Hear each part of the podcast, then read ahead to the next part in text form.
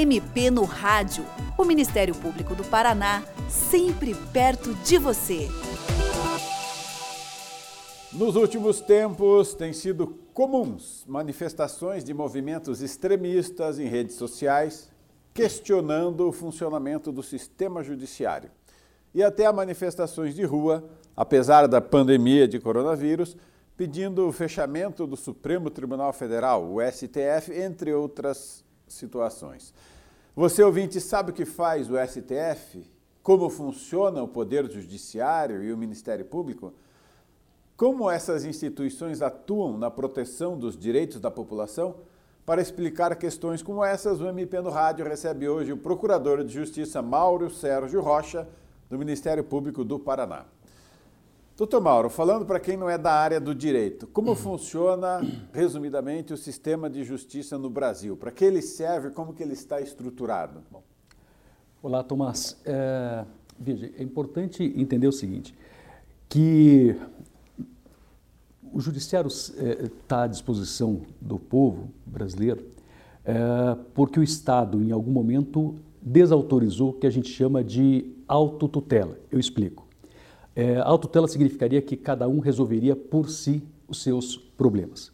Então, diante de um conflito entre o Mauro e o Tomás, ah, diferentemente de provocarmos o judiciário, resolveríamos nós, de modo a prevalecer o mais forte, o mais rico, o mais algoz e, e, e assim por diante.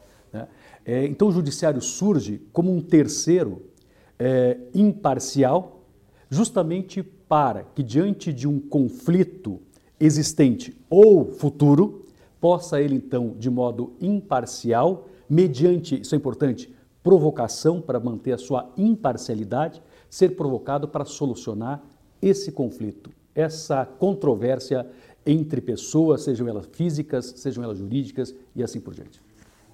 Perfeito. Como é que é basicamente a estrutura do judiciário no Brasil? Bom, veja, aí nós podíamos é, pensar em várias em várias alternativas para fazer o endereçamento dessa resposta. Mas eu diria assim: é, nós temos é, uma organização entre justiça é, comum e justiça especial, tá? Mas isso é uma questão mais técnica. Mas eu diria que nós temos um primeiro grau onde as questões são costumeiramente elevadas. Então, o juiz de primeiro grau. É, é, o juiz da vara civil, é o juiz da vara de família, é o juiz da vara criminal. Que é Dividido, aquele... digamos assim, por assunto, por área. Por área, por área. Mas é o primeiro contato do cidadão, né? Porque a própria Constituição nos assegura, diante de um inconformismo, um descontentamento em relação à decisão desse juiz, a possibilidade do recurso. Aí nós temos os tribunais estaduais, temos os tribunais regionais, de acordo com cada quadro da justiça, e temos os tais órgãos de cúpula do Poder Judiciário. E eu coloco aqui dois em especial, que é o Superior Tribunal de Justiça, criado pela Constituição de 88, que é o chamado é, Tribunal da Cidadania, que é, veja a importância disso, incumbido de tutelar, proteger a boa aplicação da lei federal, certo? Ao passo que nós temos, e isso já existia né, antes da Constituição de 88, é, e prevalece pós-88, que é o Supremo Tribunal Federal, que é um tribunal que tem é, por função proteger, veja a importância disso. Agora, não só né, a, a lei federal de, de modo reflexo, mas acima de tudo a própria Constituição. Então, o Supremo Tribunal é o órgão de cúpula do Poder Judiciário e tem como principal missão proteger, defender a Constituição da República Federativa do Brasil. Então, se nós pudermos sintetizar, né, é, normalmente se bate as portas aqui em primeiro grau com a possibilidade do recurso e algumas questões chegam pela via recursal ou ao STJ ou ao Supremo, sendo certo que algumas matérias são diretamente direcionadas a esses tribunais. Mas o importante frisar, e aí o foco é o Supremo, que ele tem por missão é, fundamental a proteção uh, da Constituição da República Federativa do Brasil. Perfeito. Então, naquelas questões que diz respeito à aplicação da Constituição, é que, teoricamente, o Supremo tem que se manifestar. A última palavra no sistema brasileiro acerca da aplicação da Constituição incumbe ao Supremo Tribunal Federal. Todos os tribunais Todos os juízes estão autorizados a interpretar a, a, a Constituição. A dar uma leitura da Constituição, a fazer uma leitura da Constituição. Todavia, a última e a mais relevante delas incumbe sim ao Supremo Tribunal. Entendo. Qualquer juiz ele tem que aplicar o que está na lei. Certo. Né? Se na decisão dele uma das partes não ficar satisfeita, pode recorrer para o Tribunal Estadual e aí, se for o caso, até o Supremo ou o STJ, conforme a matéria. Conforme mais ou a matéria. Isso. E há matérias que diretamente são é, canalizadas ou dirigidas para esses tribunais, independentemente de passar aqui pelo primeiro grau, segundo grau de jurisdição. Mas são questões mais técnicas. Né? Certo. O Supremo hoje é muito criticado, a gente vê até manifestação pedindo o fechamento do STF. Por que, que essa ideia de fechar o STF é absurda? Isso configuraria crime ou qualquer pessoa pode sustentar essa ideia? Tomás, é, vamos lá, essa é uma, talvez uma das questões mais delicadas hoje. É, primeiro, né, é, eu, eu aproveito da pergunta para dizer que realmente é absurdo assim pensar. Né? É, porque a Corte, é, na verdade o Supremo Tribunal Federal, exerce um papel fundamental no Estado de Direito, no Estado democrático de direito. Ah, como eu disse, se incumbe ao Supremo a proteção da Constituição, imagine você a inexistência de um órgão dessa natureza ou a inexistência de um órgão responsável por proteger a Constituição, que é o pacto fundamental de um país, de uma nação, voltado a assegurar a qualquer cidadão seus direitos fundamentais. Então veja, eu quero direitos fundamentais, mas eu preciso, acima de tudo, diante de um eventual descumprimento ou não observância de um direito fundamental meu, a própria liberdade de expressão deles, eu preciso ter um órgão voltado a essa tutela, a essa proteção.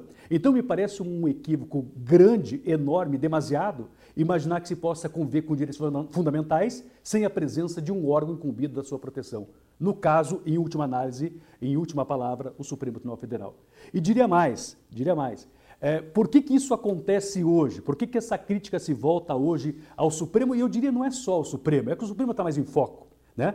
Ah, por vários motivos, mas um deles em especial é porque nós, a partir de 88, e isso eu tive a oportunidade de uma outra vez já dizer isso, é, nós voltamos a acreditar no direito.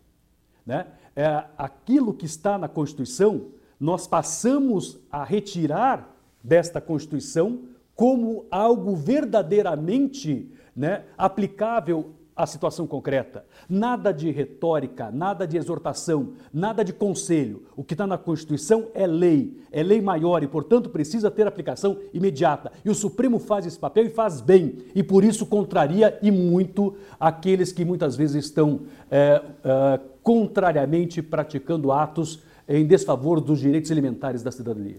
Doutor Mauro, defender o fechamento do Supremo pode ser crime? Pode ser, é algo ilegal? como a Constituição elegeu o Supremo como tutor, como ele nos atribuiu direitos fundamentais, ele também apregou em vários momentos, ela apregou a Constituição em vários momentos. Um, que são poderes independentes e harmônicos. Legislativo, executivo, judiciário. E não é assim no Brasil, é no mundo inteiro, nos países democráticos, é verdade. E não é assim desde agora. Isso foi apregoado por Montesquieu. E não é assim por Montesquieu. Isso foi, se nós voltarmos a Aristóteles, é assim de modo que é preciso ter uma divisão coerente e harmônica desses poderes. Esse é um ponto. A própria Constituição diz que é vedado, desautorizado, que não se permite nenhuma iniciativa que busque, de certo modo, fragilizar esse sistema de divisão de poderes. De modo que está no DNA da Constituição essa divisão e essa harmonia entre os poderes constituídos. Portanto, voltar-se contra um dos poderes significa atentar contra a Constituição. E no plano infraconstitucional, sim, nós temos legislações que punem essas iniciativas. Doutor Mauro, numa situação hipotética, o que é que aconteceria se não houvesse judiciário? O Brasil já teve, por exemplo, algum período sem um Supremo Tribunal Federal? Ou, por exemplo, durante a ditadura militar, como é que funcionava o judiciário, como é que atuava o Supremo Tribunal Federal? O que muda hoje, é isso que é importante que as pessoas compreendam, foi o papel que se reservou ao Supremo Tribunal Federal e ao Judiciário como um todo, ao sistema de justiça como um todo, e eu incluo o Ministério Público, num Estado é, verdadeiramente constitucionalizado. É importante que o povo entenda isso.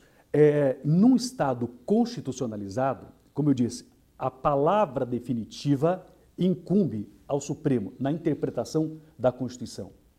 Isso é assim desde 88, porque antes disso nós vivíamos um, um regime em que havia todo um, um, um trabalho de fragilização das instituições e preponderância de apenas um dos órgãos de poder, que era o executivo. Muitas vezes, sob a égide anterior, prevalecia mais um memorando, um decreto, do que necessariamente a lei, do que necessariamente a Constituição. Com essa mudança, veja você, né, em que eu passo de um Estado absolutamente legalista, no sentido é, mais é, é, até grosseiro da palavra, para um Estado democrático e constitucional, muda o papel das instituições. E é por isso que você vê maior relevância no papel do Supremo atualmente. Isso é interessante pelo seguinte, porque isso tem muito a ver é, com temas é, que a Constituição deixou para o parlamentar ou para o legislativo e não se avançou. Então, por exemplo, é, células-tronco é, foram objeto de é, apreciação ah, pelo parlamento, é, temas relacionados a, a temas de prerrogativa de função para autoridades. Foram temas enfrentados pelo parlamento? Casamento entre pessoas do mesmo Casamento sexo. entre pessoas do mesmo sexo. Foram questões enfrentadas pelo parlamento? Não foram. Ou seja, se o legislativo se omite, alguém provoca o judiciário e diz, e afinal, podemos ou não podemos? É assim ou é assado? Por isso que você ganha, em termos de judiciário, um certo protagonismo. Mas não é porque ele deseja assim, é porque o sistema constitucional é, leva ele a esse raciocínio, a esta conclusão. Então, muitas vezes, não é só, é verdade, a inércia do parlamento, né, ou um equívoco do parlamento leva a que essas questões, questões sejam resolvidas, solucionadas pelo judiciário. E aí parece existir um certo desequilíbrio ou um, um, certo protagonismo do judiciário em detrimento aos demais poderes. Mas é uma falsa leitura do problema. Porque a partir do momento em que as instituições funcionem adequadamente, legislativo adequadamente, executivo adequadamente e o judiciário, o reequilíbrio é, volta a prevalecer. Agora, o que não pode é o cidadão ficar à mercê de uma inércia do legislativo, uma inércia do executivo e também uma inércia do judiciário. Sim. Né? Quer dizer, Aí não tem onde buscar não os tem onde buscar.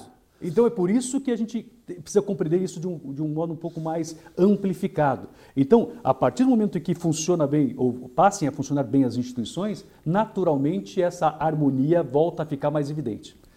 Perfeito. Em relação às decisões do STF, elas podem estar erradas. Se alguém achar que houve uma falha nessas decisões, o que é que se pode fazer?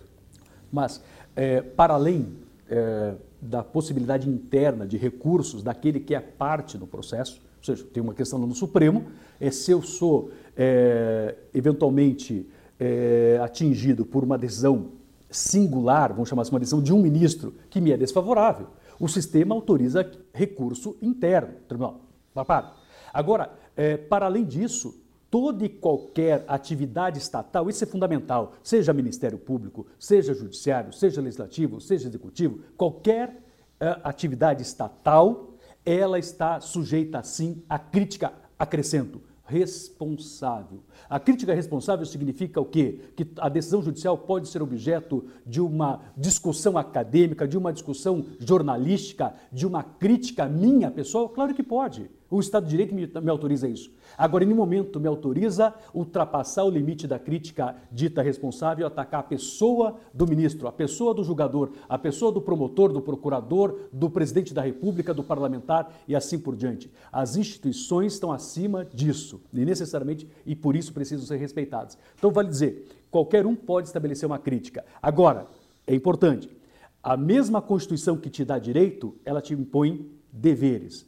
Se eu tenho liberdade de expressão e é verdade e devo preservá-la, ela não é absoluta, ela não é, portanto, solta no mundo jurídico. Ela reivindica que eu faça é, de modo a estabelecer ou reconstruir uma narrativa verdadeira, de boa fé, e não voltada a, necessariamente à pessoa do julgador e quem proferiu aquela decisão. Então, esse é cuidado que precisa ser feito. Perfeito. Doutor Mauro Sérgio Rocha, grato por sua participação no programa de hoje. E você, ouvinte, também pode participar do MP no Rádio. Envie seus comentários e sugestões pelo e-mail mpnoradio.mppr.mp.br ou pelo telefone 41 3250 4469. Até o próximo programa. Você ouviu MP no Rádio, uma produção da Assessoria de Comunicação do Ministério Público do Paraná com o apoio da FEMPAR.